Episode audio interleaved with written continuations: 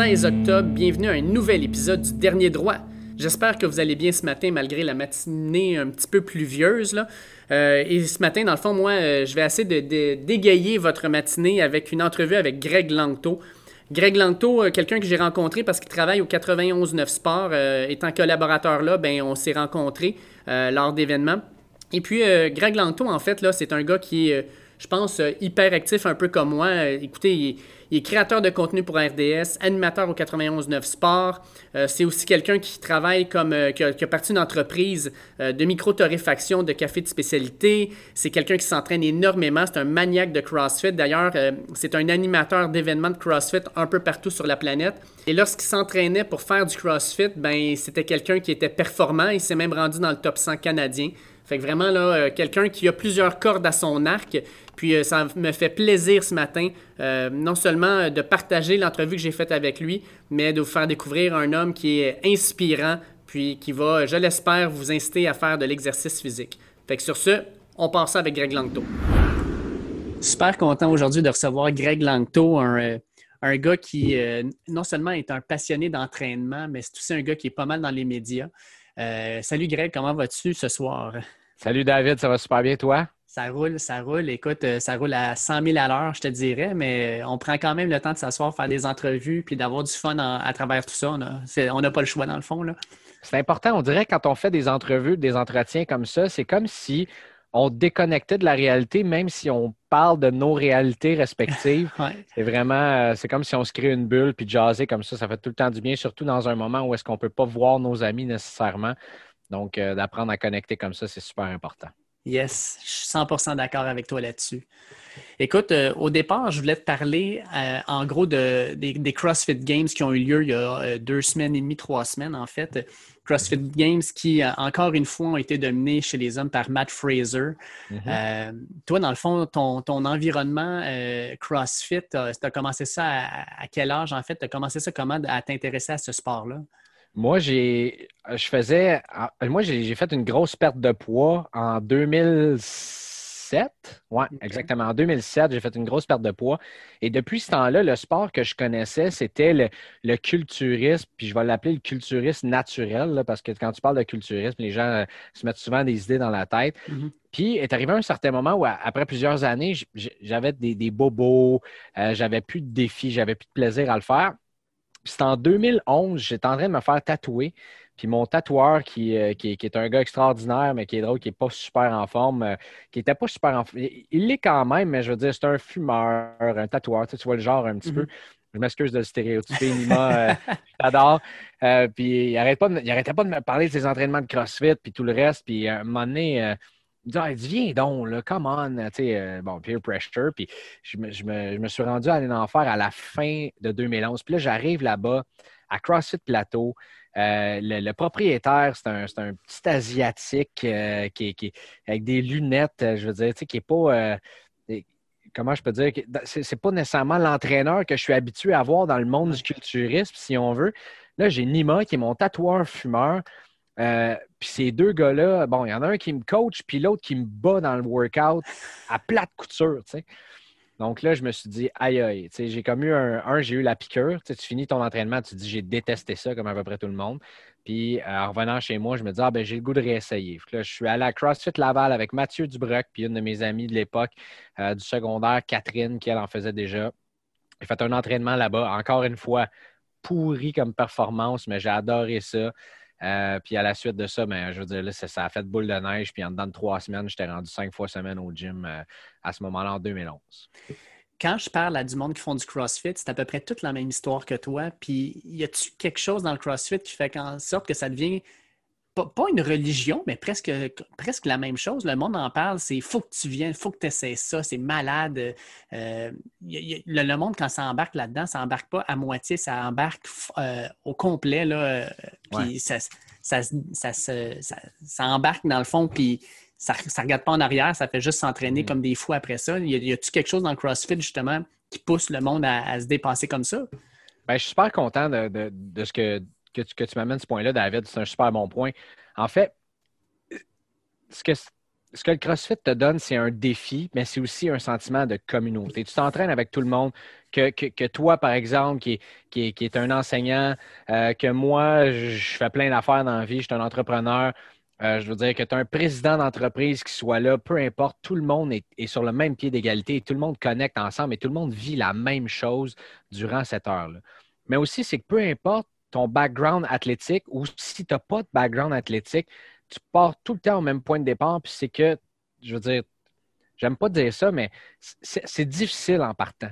Mm-hmm. les, gens voient un certain défi là-dedans. J'ai vu des pères de famille rentrer là, 48 ans, bedonnants, euh, rentrent au gym. Les entraîneurs sont tous là, c'est des gars dans la vingtaine avec les abdominaux, tout ça, super intimidés.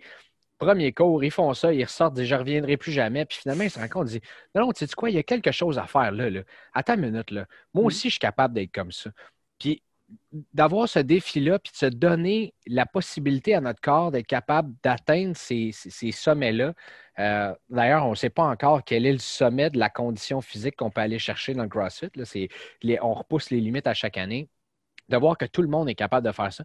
Tout le monde est capable d'amener quelque chose. Donc, toi, par exemple, tu es, super bon en course ou, je veux dire, mm-hmm. en nage ou, ou, quoi que ce soit. Tu vas arriver dans un workout, puis moi qui étais un gars à l'époque où est-ce que j'en faisais plus, j'étais plus un gars de, de, barbell. je bougeais des poids, je les bougeais vite, tout ça. Euh, quand tu me donnais de la course, euh, je trouvais ça tannant. Ben, je me mettais avec un gars dans, un cours de groupe qui était un ancien joueur de soccer qui ne bougeait pas les poids que je bougeais, mais il me donnait un défi. Donc, tout le monde peut s'entrecroiser là-dedans connecté. Euh, puis, je veux dire, à la fin de la journée, tout le monde se, donne un bon. Euh, ben, en fait, à l'époque où est-ce qu'on avait le droit de faire ça, je veux dire, un bon hug, un, fist bump en bon français. on se donne le point, puis tout, le monde est heureux. Là, tu parles justement du fait que tu as, plusieurs types d'exercices. je me rappelle, il y avait eu un, un, CrossFit Games où il avait demandé aux personnes en Californie d'aller nager dans l'océan. Puis il y en mm-hmm. avait qui avaient abandonné avant même d'avoir fait la deuxième épreuve parce qu'ils n'avaient pas été capables. Euh, est-ce que tu vois euh, justement avec ce, changement, parce que je pense que ça avait créé un changement justement à ce moment-là, les, athlètes avaient commencé à, même, vu qu'on ne sait pas c'est quoi les exercices, là, à toucher à plein de choses différentes, euh, puis justement se préparer un petit peu à tout ce qui pouvait arriver. Est-ce que tu penses que ça a pris le CrossFit puis ça l'a amené à un autre niveau? Ben, c'est que Dave Castro, qui est le directeur des CrossFit Games, s'est toujours poussé c'est toujours dit que lui, il voulait pousser la note un petit peu plus loin à chaque année. Euh, donc, je me souviens, je pense que c'est en 2015 où est-ce qu'il est arrivé avec une programmation hyper difficile. Les athlètes, euh, même Matthew Fraser a dû être, euh, a dû être mis sur un soluté à la fin d'une journée. ça avait été hyper difficile, puis il a reçu, il a essuyé beaucoup de critiques par rapport à ça mais finalement, lui, il, s'en est complètement battu de ces critiques-là parce qu'il s'est dit, garde, les athlètes ont passé au travers, puis moi, j'ai trouvé les personnes les plus en forme au monde, puis j'ai repoussé les limites à ce moment-là. Mhm. Et comme de fait, l'année d'après, tous les athlètes sont venus, étaient beaucoup plus en forme et étaient capables d'accomplir toutes ces charges de travail-là. Donc, euh, pour lui, son but, c'est de trouver souvent, les gens voient le, titre euh, des, champions de CrossFit, champion, championne de Fittest on Earth, donc les, humains les plus en forme sur la planète. Euh, souvent, les gens vont, partir à rire, vont dire Bon, mais c'est une belle marque de commerce, mais, Dave Castro prend ça très au sérieux. Lui, il veut vraiment trouver les humains qui sont le plus en forme sur la planète. Donc, pour lui, il va toujours arriver avec euh, ce que moi j'appelle une petite balle courbe, une curveball qui va surprendre les athlètes. Dans ces années-là, c'était d'aller, par exemple, nager dans l'océan. Euh, après ça, il est arrivé avec des, pièces d'équipement complètement folles que les, athlètes n'avaient jamais vues de leur vie. Euh, il est arrivé avec des, courses en montagne par la suite, euh, avec des poids. Je veux dire, il n'y a rien qui n'a pas envoyé aux athlètes. Et tu sais quoi? Malgré ça, Matthew Fraser est sorti quatre fois champion dans les quatre dernières années, puis Rich Froning est sorti quatre fois champion les années d'avant. Il y a eu Ben Smith entre les deux.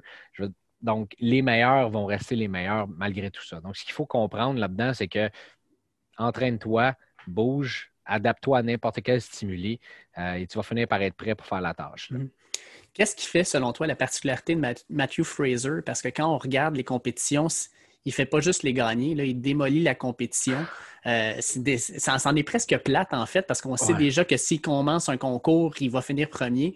Euh, qu'est-ce qui fait sa particularité? Puis est-ce que tu vois des, des, contenders, des, jeunes qui montent, puis qui te disent, lui, dans un ou deux ans, il va être capable de le chauffer? Mais Matthew Fraser, pour l'avoir, pour l'avoir côtoyé, rencontré à plusieurs reprises, il y a une détermination absolument incroyable, ce gars-là. Je veux dire, c'est, c'est fou de le voir aller, puis sa capacité mentale, où est-ce qu'il peut aller puiser dans sa douleur. On ne peut pas penser ça, mais le cerveau contrôle pas mal plus d'éléments qu'on pourrait même imaginer. Euh, puis Matthew Fraser, c'est là, c'est là que ça. Je veux dire, où est-ce que les autres athlètes, qui sont même des professionnels pareils comme lui, vont se dire Ah, peut-être que je suis un petit peu fatigué aujourd'hui, j'ai un petit peu de la difficulté, ça commence à être inconfortable, je vais ralentir. Matthew Fraser ne connaît pas ces zones-là. Lui, il va continuer à pousser tout le temps, tout le temps, tout le temps. Si ça fait mal, bon, mais lui, il est au bon endroit, puis s'il accélère, mais ça va finir plus vite. Donc, je veux dire, c'est un petit peu sa philosophie. Euh, il veut absolument gagner. Il déteste perdre. Mm-hmm. Ça n'a aucun sens comment il déteste perdre. Euh, je veux dire, Patrick Vellner est un petit peu comme ça, mais Matthew Fraser est sur une autre planète là, complètement. Euh, je pourrais te compter plein d'anecdotes d'ailleurs sur, des planchers de compétition, comment Matthew Fraser se met lui-même de la pression, puis il rentre dans cette espèce de zone-là, focus complètement, dans laquelle lui, il y a juste une.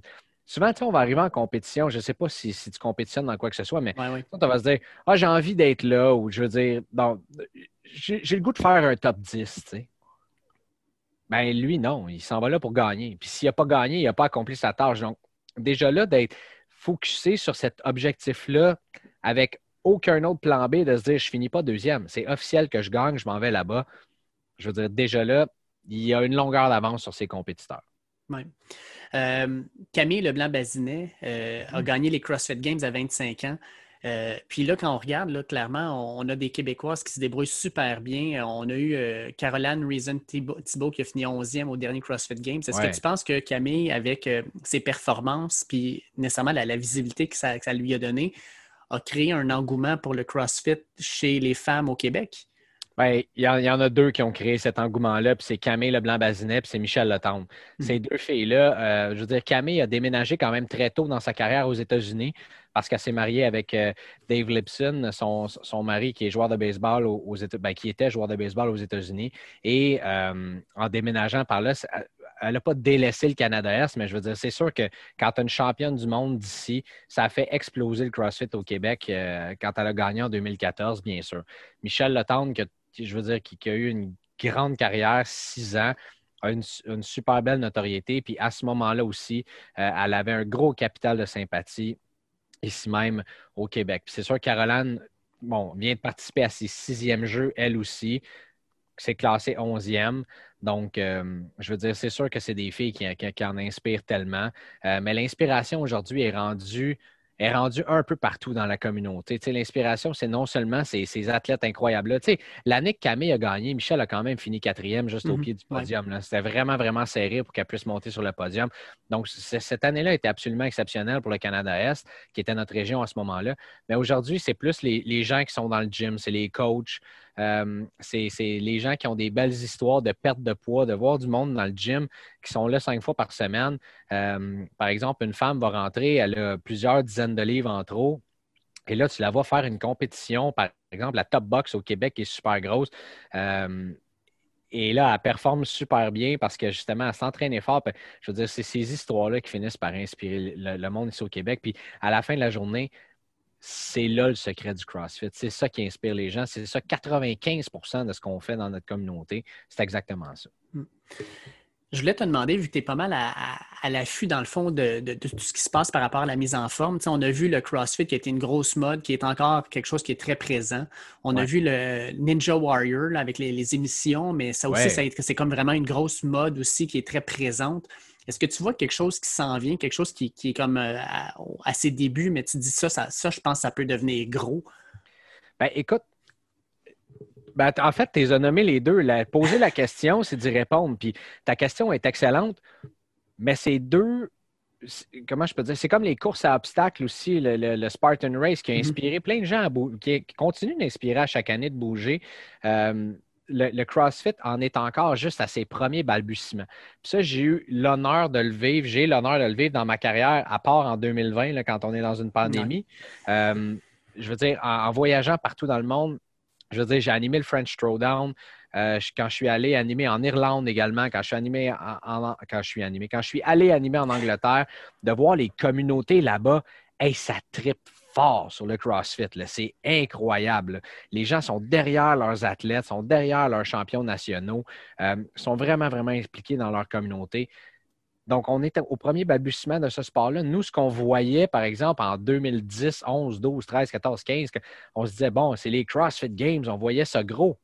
C'était tout petit, là, David. Mhm. ça va être rendu mondial euh, de la façon, de, façon qu'ils vont diriger ça. Avec le nouveau président Eric Rosa, d'ailleurs, qui vient de joindre à ça, on va assister à une mondialisation de ce sport-là. Et American Ninja Warrior, c'est sûr que ça va faire des petits, ça aussi. Là. Euh, je vois pas. C'est sûr qu'il va y avoir une nouvelle tendance qui va arriver. On va faire des compétitions. Je veux dire, au Québec, on avait eu euh, une série là, qui, s'était faite euh, récemment. Je ne me souviens plus c'était quoi d'ailleurs. C'était des duos, c'était des équipes comme ça. Je trouvais, ça absolument génial comme, euh, comme, comme, façon de faire. Mais tu sais, ben, quand on était jeune, il y avait American Gladiator. Oui, exactement. American Gladiator, mais tu sais, des trucs comme ça. Et là, actuellement, euh, je regarde une série qui avec, euh, avec ma copine qui s'appelle World's Toughest Race, là, qui est des, des, courses d'aventure.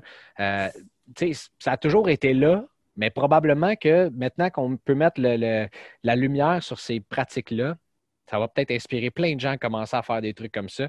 C'est ça qui est Je pense qu'il y a plein, plein, plein, plein, plein de trends qui vont arriver. Il faut qu'on continue de grandir, mais à la fin de la journée, c'est le fun parce que ça fait bouger plein de monde. Tu sais. Oui.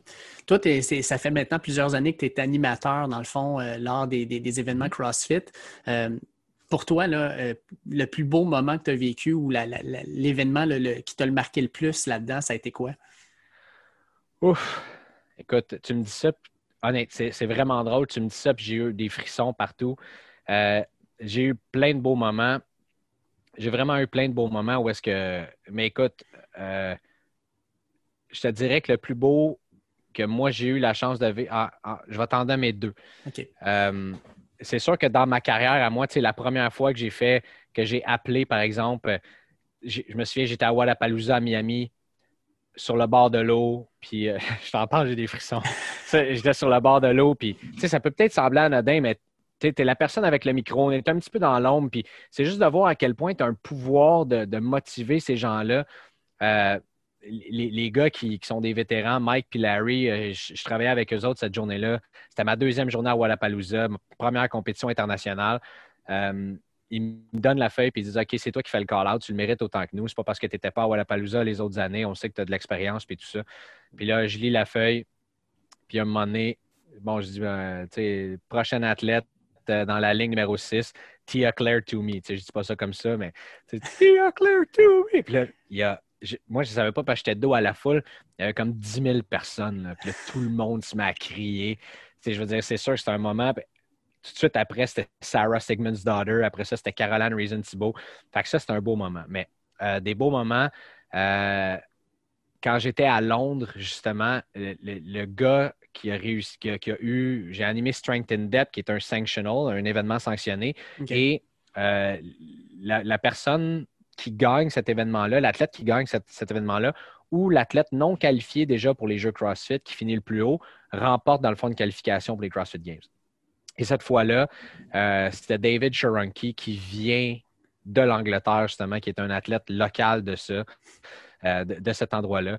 Donc, je veux dire, d'être là-bas et de nommer que la personne qui gagne le billet pour les CrossFit Games, c'est un athlète local qui réalise son rêve. Puis David Sharonke, il était, il était super émotif. Il se tenait les yeux, puis il a levé son bras dans les airs comme ça. Puis il y avait, encore une fois, il y avait 10 000 personnes dans les estrades. Tout le monde criait. C'était euphorique. Ça, c'était super beau comme moment. Euh, puis, euh, ben, sinon, c'est toutes des petites affaires. Euh, on, fait souvent des, euh, on fait souvent des, des, hommages à des athlètes ou quoi que ce soit. Puis, à un moment donné, tu te ramasses avec la famille de ces personnes-là. Il y a, un jeune athlète, un teens, qui, est malheureusement décédé, qui était super impliqué dans la communauté des teens. Puis, la dernière journée, il y avait un entraînement à Wallapalooza qui était nommé en son nom. Puis, ça a tombé comme ça dans une conjoncture. C'est moi qui animais la vague dans laquelle il aurait dû compétitionner. Fait qu'il y avait tous les gars contre qui les gars, les filles étaient ensemble.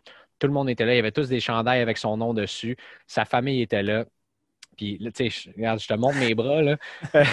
là, tu es là, puis tu animes tout ça, mais tu vis ces émotions-là, là. Tu le vis à plein. C'est toi, il faut que tu sois fort. Puis là, tu animes tout ça. Puis là, une fois que c'est terminé, tout ça, que la famille part, que tout le monde est. faut que tu continues à faire ton travail pareil, là, tu sais. Mm-hmm. Je veux dire, tu finis à vivre ces émotions-là à la fin de la fin de semaine. Moi, ça me prend tout le temps quelques heures pour, pour relaxer tout seul. J'ai pas besoin de rien. Euh, fait que ça, c'est des beaux moments. Il y a une fille aussi du Québec, Marie-Ève Castonguay, qui était enceinte, puis personne ne le savait. Son chum est venu me voir, euh, qui me connaît super bien. À compétitionner à Wallapalooza, elle a décidé qu'elle le faisait quand même. Euh, il vient me voir, puis dit Marie-Ève est enceinte de trois mois, puis je veux dire, a, fait pareil la compétition. Fait qu'à la, à la fin de sa vague, j'ai tout arrêté, tout le monde. Puis là, j'ai regardé mon, partenaire Brenton, j'ai dit Hey Brenton, j'ai une nouvelle à annoncer. On est ici dans un, dans un contexte de party, tout le monde est là pour avoir du fun, c'est un festival je veux juste vous dire qu'il y a une fille qui vient de faire l'entraînement ici, puis elle va faire toute la fin de semaine de compétition, puis être enceinte de trois mois, puis c'est mon amie Marie-Ève qui est juste ici. Puis toute la foule qui était là, puis Marie-Ève s'est mise à pleurer. C'est des moments merveilleux comme ça qu'on a, a la chance de vivre, puis que, ça, fait partie de notre travail aussi de le noter. Là, Puis en plus, c'est par exemple avec Marie-Ève, c'est que tu lui fais vivre un moment spécial aussi. Là. Elle, elle, va s'en souvenir de toute sa vie là, quand tu l'as annoncé. Là. Ben, ils sont venus me voir après, puis les, les, deux, les trois, on était super émotifs, c'est sûr. Ça a l'air niaiseux de dire que, que c'est émotif pour moi de faire ça, mais ça l'est quand même. Ah fait que, euh, ouais, c'est sûr qu'elle était super contente, mais je l'ai. Je l'ai pas fait, j'ai fait pour elle, dans le fond, parce que c'est ça que tu veux faire. Ce que, ce que, ce que nous autres, on fait en tant, en tant que travail quand on anime ces événements-là, c'est de faire vivre des émotions aux athlètes, c'est de faire vivre des émotions aux gens qui sont là. C'est de communiquer ce qui se passe sur le terrain, l'énergie qu'on vit en étant avec les athlètes sur le plancher de compétition.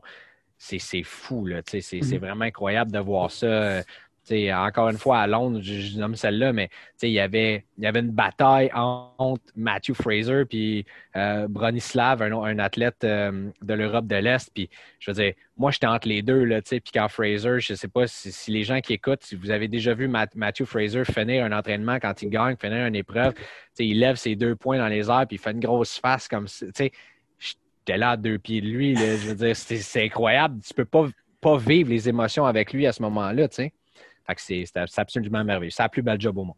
Il n'y a rien qui bosse. Rien qui bosse. Ah, je, te, crois 100% Écoute, euh, je partirai demain matin avec toi. T'es la bienvenue, mon ami. T'es la bienvenue. All right. Écoute, euh, pendant le début du confinement, dans la presse, il y a un article euh, sur toi qui apparaît. Écoute, je suis en train de scroller mes affaires. Je tombe sur un article sur Greg Langto avec ton background un peu. Puis j'ai trouvé ça hyper inspirant, hyper intéressant à voir où on, explique en fait que quand tu étais jeune, vers 8 ans, euh, ta mère t'a amené voir un psychologue. Tu dis, mm-hmm. ce psychologue-là est rendu dans le fond euh, quelqu'un de proche dans ta vie encore aujourd'hui, que ça a été le plus beau cadeau que tu as vécu. La semaine dernière, c'était la, semaine de sensibilisation à la santé mentale. Puis je voulais t'en parler un peu parce que j'ai interviewé plusieurs athlètes euh, amateurs, mais qui voulaient se qualifier pour les Olympiques, et plusieurs ont vécu un, méchant down entre mars et juin, où ils ont vécu justement des déceptions de voir les Olympiques reportés, de vivre un stress énorme. Euh, dans le fond, euh, comment tu vis, comment tu abordes, dans le fond, la santé mentale? Parce que plusieurs le voient un peu comme quelque chose d'encore tabou, malheureusement. on, on, se blesse à un bras, on va le guérir, il n'y a pas de problème, on va voir le médecin. Mais pour la tête, ça, bizarrement, on ne va pas souvent chercher les soins nécessaires. comment comment tu abordes ça, en fait? Ben, c'est une super bonne question. Puis, regarde, écoute, tu ouvres une boîte de Pandore, puis tu veux dire, souvent, je suis allé, je suis allé de l'avant pour justement essayer d'ouvrir les stigmates par rapport à ça. Tu sais, tout le monde, tout le monde vit l'anxiété à, à, un moment où ou l'autre dans sa vie. Tout le monde va vivre de la tristesse, tout le monde va vivre quoi que ce soit. C'est difficile de s'ouvrir à ça et de sembler vulnérable parce qu'on est dans une société actuellement qui est beaucoup dans le. On veut paraître fort, on veut paraître heureux. Je ne sais pas pourquoi tout le monde va avoir l'air aussi heureux que ça partout. Euh, tandis qu'il faudrait se concentrer à l'être un petit peu, un peu comme toi, avec le podcast que j'anime à RDS. Depuis deux ans, on fait des podcasts avec euh, Belle Cause pour la cause. Puis on a reçu justement Marianne Saint-Gelais à, après sa retraite ou est-ce qu'elle a trouvé ça, elle l'a dit plusieurs fois, elle a trouvé ça hyper difficile, tu sais. Puis euh, on l'a traité de plusieurs façons, en fait, euh, la santé mentale, mais je veux dire, pourquoi s'en cacher? je veux dire, il, y, a des gens qui. Il y a des gens qui vont réaliser leur situation, qui vont se dire oui, j'ai des défis. Euh, puis de plus en plus, je pense qu'on réalise, on réalise c'est un peu comme les commotions cérébrales dans le sport. Il y a 20 mm-hmm. ans, personne qui parlait de ça. On ne savait même pas c'était quoi. Moi, j'ai joué au football. J'ai fait au moins trois commotions cérébrales. C'était non diagnostiqué. Je jouais en 2000, 2001, 2000, je veux dire. Donc, aujourd'hui, on, reconnaît c'est quoi, euh, je veux dire, les, mots, la santé mentale, comment bien traiter ça. Euh, puis on a surtout beaucoup plus d'outils pour pour, s'en sortir. Fait euh, ma mère, elle, m'a payé un psychologue quand, j'étais petit euh, pour, pallier à l'absence de mon père, si on veut. Mhm. Puis je pense que si j'avais pas eu cette présence-là masculine dans ma vie, je serais peut-être pas où est-ce que je suis aujourd'hui. Donc, c'est pour ça que ça a été un des plus beaux cadeaux qu'elle m'a fait. Euh, ben, en plus d'être la maman exceptionnelle qu'elle est, mais je veux dire, pour moi, c'est quelqu'un qui m'a suivi toute ma vie et qui me suit encore et toujours aujourd'hui. Fait que ces gens-là, juste de parler avec eux, parler sans jugement. Puis on, je pense qu'on n'a pas idée à quel point, à quel point on, peut s'améliorer dans la vie, puis à quel point on doit aussi. Je ne sais pas si je réponds à ta question, là, mais à, quel point on peut prendre de l'ownership sur, je veux dire, ce qui se passe au deuxième étage, de ce qui se passe dans notre tête. Je veux dire, souvent, ça part de nous, ça part de notre enfance, ça part de plein d'affaires. Puis je veux dire, il ne faut pas se sentir mal de vouloir travailler là-dessus. Je ne pense pas que c'est en écoutant un podcast une fois de temps en temps d'un pseudo-psychologue ou peu importe qu'on peut. Donc, tu sais, si on sent qu'on peut s'améliorer, d'aller consulter, d'avoir quelqu'un, de réaliser que, tu sais, je veux dire, l'anxiété, c'est le mal du siècle. Il y a plein de monde, puis mm-hmm. personne n'est à l'abri de ça, euh, que ce soit de l'anxiété, de la, je veux dire, la dépression. Puis là, on est dans une période de pandémie. Ça, ça, accélère vitesse grand V. Donc, je veux dire, pourquoi, pourquoi penser qu'on est faible en ayant quelque chose comme ça? Moi, moi j'ai pour mon dire que ça va arriver à peu près à tout le monde dans leur vie à un moment ou à un autre. Donc, c'est ça. Oui, exact. Puis, tu sais, l'autre chose, c'est que on, vit tous, comme tu dis, de l'anxiété. Puis le, sport, selon moi, est probablement l'un des meilleurs antidépresseurs ou un des meilleurs moyens de contrôler cette anxiété-là. Euh, je sais que tu en as parlé un peu dans tes différents, euh, soit podcasts ou projets, là, mais mm-hmm. le fait que le gouvernement décide de fermer les centres d'entraînement, tout ça, dans des moments où probablement que le monde a tellement besoin de bouger puis de faire du sport pour s'aérer l'esprit puis peut-être relaxer. Euh, je pense que tu n'es pas tout à fait d'accord avec la décision. Ben écoute, là on se parle, ça fait quoi presque dix jours que les, mm-hmm. euh, les, centres d'entraînement sont refermés, on va dire ça. Euh, puis là, partout dans le monde, si je veux dire, bon, de, ce que je vois dans, le reste du Canada, ça ferme maintenant. En Europe aussi, en Angleterre, des endroits comme ça où est-ce qu'on ne veut pas propager.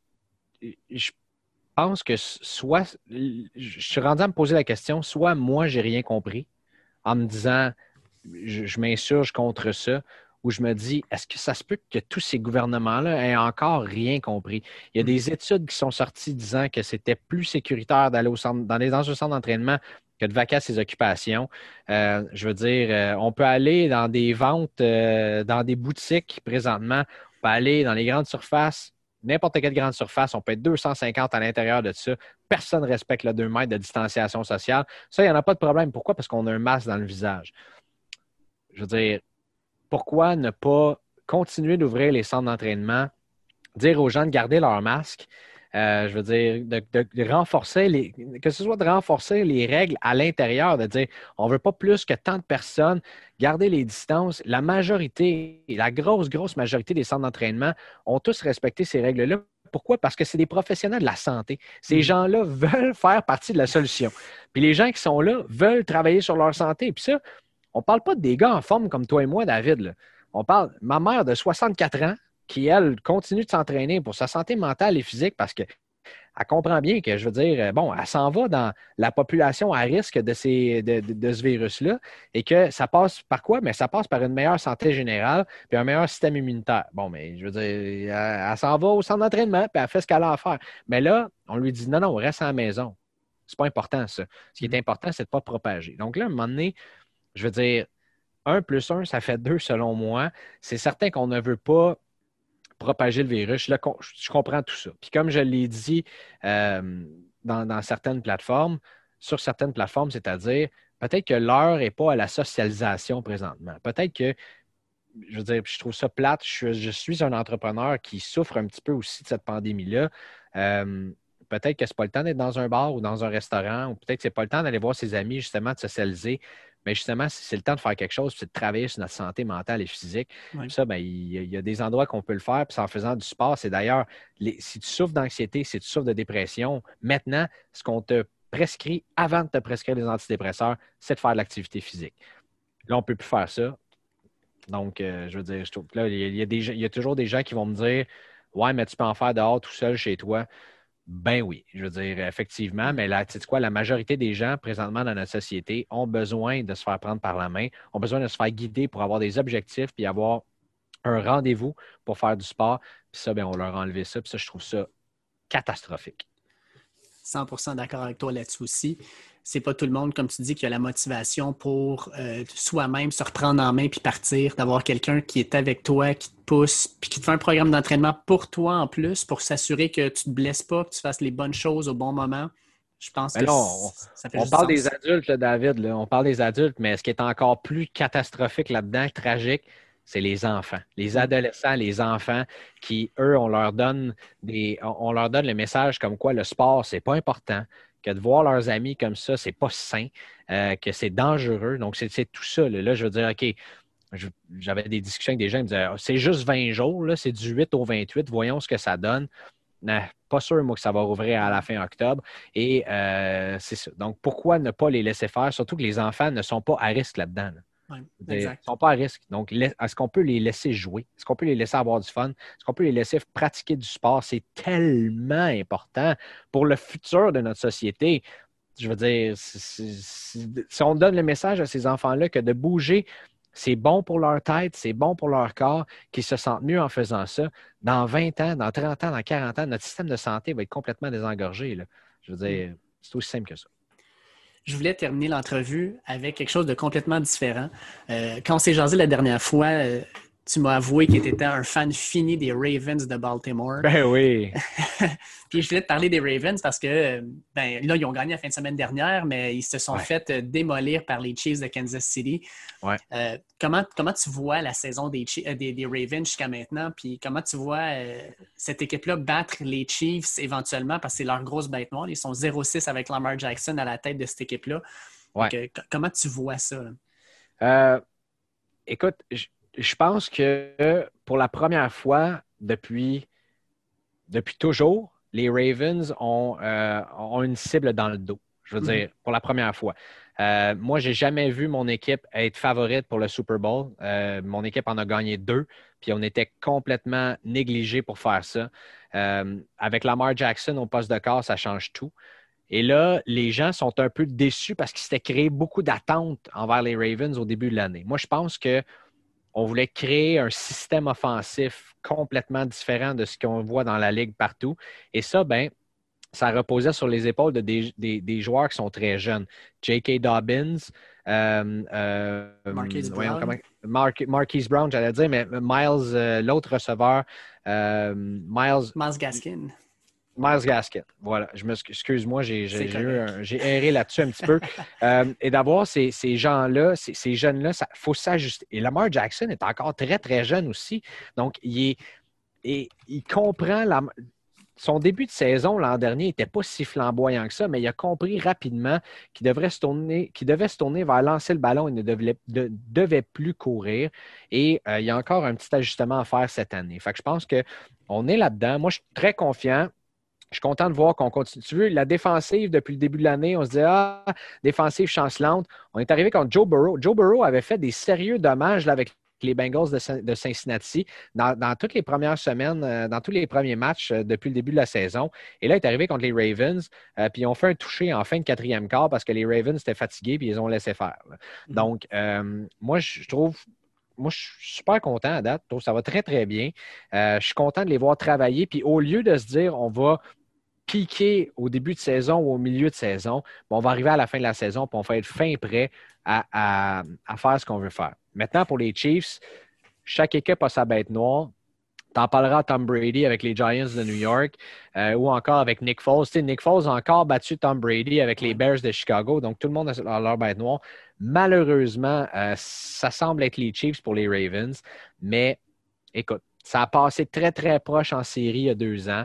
Euh, et je suis pas mal confiant qu'enfin, on ne peut pas finir, on peut pas finir un, dossier là, en perdant tout le temps tous les matchs. ça, c'est certain. Écoute, euh, j'ai checké les affaires, on s'est, on s'est gouré les deux. C'est, Miles Boykin, mais bon. Miles Boykin, ben oui. Oh, mais ben, je pensais à Miles Garrett, qui est l'allié défensif des, euh, euh, Browns. de Cleveland, qui avait soigné un casque sur le chum de Eugénie Bouchard. Oui. mais juste de même, je suppose que tu as commencé à triper ces Ravens dans le temps de Ray Lewis, Ed Reed et compagnie, qui étaient, c'était des équipes qui étaient réputées pour leur défensive. Comment tu trouves ça de triper sur une équipe maintenant qui est réputée complètement pour d'autres choses? C'est rendu l'offensive. Je veux dire, les, Ravens, la défensive, c'est comme on n'en parle presque plus. C'est vraiment drôle parce que, tu sais, quand, tu es jeune, mettons, quand, tu demandes aux jeunes, par exemple, joueurs de hockey présentement ou les jeunes joueurs de football sur qui ils trippent, ils vont toujours te dire qu'ils aiment une équipe, mais qu'ils aiment d'autres joueurs aussi dans la ligue. Puis moi, les Ravens, ça a toujours été mon équipe. Mais mon joueur favori, bien sûr, à part Ray Lewis à ce moment-là, c'est un carrière du nom de Donovan McNabb. Qui était un des premiers corps arrière mobiles. Euh, un gros corps arrière, il bougeait super bien. Euh, moi, je le trouvais hallucinant à regarder jouer ce gars-là. Et de le voir aller, de voir aller aujourd'hui Lamar Jackson à la tête de mon équipe, écoute, c'est le meilleur des deux mondes. C'est encore une puissance défensive, les Ravens, euh, avec Patrick Queen, qui était notre premier choix repêchage, qui est rendu dans le centre-là, qui a remplacé, euh, qui a remplacé nos, euh, nos vieux, nos vieux secondaires qui étaient là. Euh, et, bon, avoir Calais Campbell qui est là aussi, on en a plusieurs. Moi, ça me rappelle les belles années, justement, avec euh, ben, les belles années. Le premier Super Bowl, justement, avec Ray Lewis, avec Tony Siragusa qui était là dans le centre de Goose. Euh, il y en a eu plusieurs comme ça. Donc, pour moi, c'est le meilleur des deux mondes. Ben, c'est sûr que c'est trippant de voir. Mon joueur préféré des Ravens, je trouve ça je dois dire, l'an dernier, c'était Earl Thomas, euh, qui malheureusement, ça a mal fini cette histoire-là. Mais, mais euh, je, trouve ça absolument fabuleux de voir qu'on est capable de tourner un comme ça. Surtout voir comment John Arba est un génie qui est capable de tout le temps faire arriver les affaires, à quel point ses joueurs ils l'aiment, à quel point il y a un charisme, ce gars-là. Euh, puis de voir comment la, transition s'est bien faite entre Ozzy Newsome, le directeur général, puis Eric DeCosta qui est là maintenant. Euh, de voir que la philosophie se perpétue comme ça. Moi, je, trouve que le, le, futur est super beau à Baltimore. Puis trouve ça merveilleux de dire ça parce qu'habituellement, les, Super Bowls, ça a été euh, pas des coups de chance, mais ça a été Ray Lewis les deux fois. Oui, exact. Mais en même temps, les Ravens, selon moi, c'est probablement l'une des, sinon l'organisation la, mieux gérée de la NFL depuis presque deux décennies avec les Patriots. Euh, ils, ont, une ligne directrice, ils la suivent, euh, ils ont un entraîneur qui aime, ils donnent des clés, puis c'est arrange-toi avec ça, puis on, te supporte. Ouais. Je trouve que. C'est une organisation de grande classe aussi. Je veux dire, euh, ça a été la seule, la seule équipe de la NFL dans toutes, toutes, les protestations avec le genou au sol. Ça a été la seule équipe qui a dit à ses joueurs les boys, faites ce que vous voulez. Nous, on est derrière vous. Euh, c'est bien correct. Vous avez les coups des franges pour protester. Par exemple, ça a été ça. Lorsqu'il est arrivé le scandale de Ray Rice, qui était probablement un des premiers scandales, mm-hmm. euh, pour ceux qui ne sont pas au courant, Ray Rice était probablement le meilleur porteur de ballon de la Ligue à ce moment-là, ou un des trois meilleurs. Il, connaissait, il avait connu une saison fulgurante, en, en voie d'en connaître un autre, et ça a été là qu'il a, ramassé sa blonde dans un ascenseur en la tirant par les cheveux, puis en, en y passant le chaos. Euh, eux autres, ils ont dit le lendemain matin, vous ramenez tous vos chandails de Ray Rice, puis on vous en donne un d'un autre joueur, il n'y a pas de problème, ils ont mm. rompu les liens. Puis ça, ils auraient pu essayer de masquer, comme certaines équipes font. Ils ne l'ont pas fait pour moi, j'ai énormément de respect. Puis tu vois tout ce qu'ils font au niveau de la communauté, euh, au niveau des, jeunes qui sont en difficulté. Euh, tu sais, Baltimore, c'est pas une ville qui est facile. On n'est pas nécessairement dans, dans, une ville super aisée. Donc, de voir, de voir le travail qu'ils font, je trouve ça comme tu l'as dit, c'est super bien géré. Je trouve ça absolument merveilleux de supporter une équipe comme celle-là. Greg, ça a été un plaisir de te parler ce soir. Super content. Avec l'espoir de faire euh, d'autres épisodes dans le futur en ta compagnie, ça a été vraiment plaisant. Un, énorme merci pour, ton temps. Ben, merci à toi. C'est super, euh, super apprécié. C'est un, bel honneur d'être sur ton podcast. Puis euh, j'ai beaucoup aimé répondre à tes questions. C'est vraiment, vraiment intéressant. Merci beaucoup. Merci à toi. Merci à Greg Langto pour l'entrevue. Ça a vraiment été plaisant de discuter avec lui. Euh, espérons qu'on va avoir l'occasion euh, d'avoir d'autres discussions de ce genre dans le futur euh, rapproché, disons-le comme ça. Comme d'habitude, je vous invite à suivre Le Dernier Droit sur les différentes plateformes où vous écoutez vos podcasts, que ce soit Google Podcast, Apple Podcast, Spotify. On est disponible sur pas mal toutes les plateformes en fait. donc suivez-nous, partagez nos épisodes, ça nous ferait vraiment plaisir de voir ça. Pour ce qui est des réseaux sociaux, at Dernier Droit tout ensemble sur Facebook, Instagram et Twitter. On utilise les médias sociaux non seulement pour faire la promotion de nos différents épisodes lorsqu'ils sortent, mais aussi pour vous tenir au courant des nouvelles sportives, euh, comme j'ai fait aujourd'hui d'ailleurs, Marie-Sophie Harvey, que j'avais interviewée le 24 juin dernier avec Catherine Savard, je fais la promotion de sa compétition dans la International Swim League, la ISL, où il y avait leur première compétition aujourd'hui et ça passe à la télévision à CBC et à CBS aux États-Unis. Fait qu'on fait la promotion dans le fond non seulement de nos podcasts, mais aussi des athlètes qu'on a interviewés et euh, des événements auxquels ils participent. On utilise aussi les réseaux sociaux pour euh, promouvoir nos passages dans les différents médias. Sachez qu'on est au 91.9 à 11h15 le dimanche dans l'émission du Tailgate avec l'ami Charles-André Marchand pour parler de football NCAA. Je suis aussi euh, dans la zone Blitz, page Facebook que vous devez suivre absolument si vous aimez le football de la NFL et de la NCAA at footballqc ou chercher simplement la zone Blitz. Euh, non seulement nous avons un, petit podcast avec euh, cette page-là, mais on parle aussi beaucoup des différents événements en relation avec le football, les dernières nouvelles, et on fait aussi un Facebook Live le dimanche matin pour faire un aperçu de tous les matchs de la journée. Je vous invite à suivre tout ça. Sur ce, passez un excellent week-end et on se reparle la semaine prochaine. Ciao!